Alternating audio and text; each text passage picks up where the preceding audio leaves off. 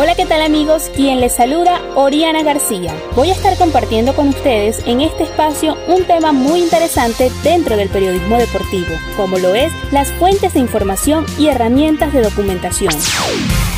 La profesión del periodismo consiste principalmente en informar, educar y entretener a la sociedad. Esta tarea demanda investigación con veracidad, claridad, generalidad, prominencia y actualidad. Para ello deben contar con la fuente.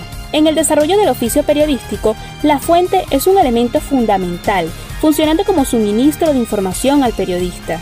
En el campo del periodismo deportivo existen diversas fuentes especializadas en cada disciplina, que exigen un manejo apropiado Asimismo, la documentación por parte del periodista en la creación de contenido. Es importante mencionar que el periodista debe buscar en la fuente la veracidad de sus testimonios, para garantizar la calidad de la información, asimismo, debe otorgar el compromiso de la confidencialidad a la fuente en caso de ésta pedirlo.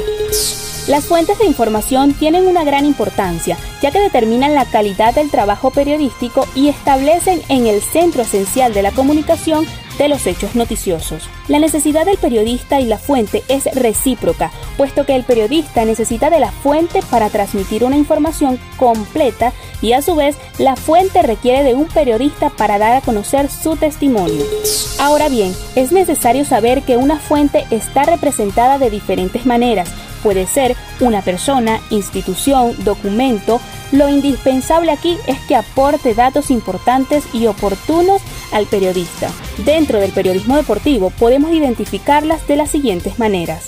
En primer lugar, debemos enfatizar en las fuentes primarias que funcionan como fuentes principales para un periodista deportivo. En este renglón encontramos a los jugadores. Estos son la primera fuente ante un hecho noticioso en el ámbito deportivo.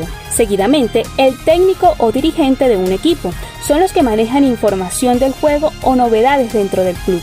También podemos contar como fuente con los directivos de un equipo u organización. Son los encargados de tratar temas importantes para el avance de la organización. De igual manera, las federaciones, organismos y entidades deportivas son consideradas fuentes dentro del periodismo deportivo. Pasando a la fuente secundaria, podemos recurrir a las fuentes comerciales, los sectores políticos y la documentación para el periodismo deportivo. No puedo despedirme sin antes recordarles que la fuente es el elemento epicentro de la noticia. Si usted como periodista desea mantener su ética profesional, su credibilidad y realizar un trabajo de calidad, asegúrese de contar con una fuente confiable y objetiva. Además, les aconsejo tener una serie de fuentes para poder constatar y verificar la noticia o la información.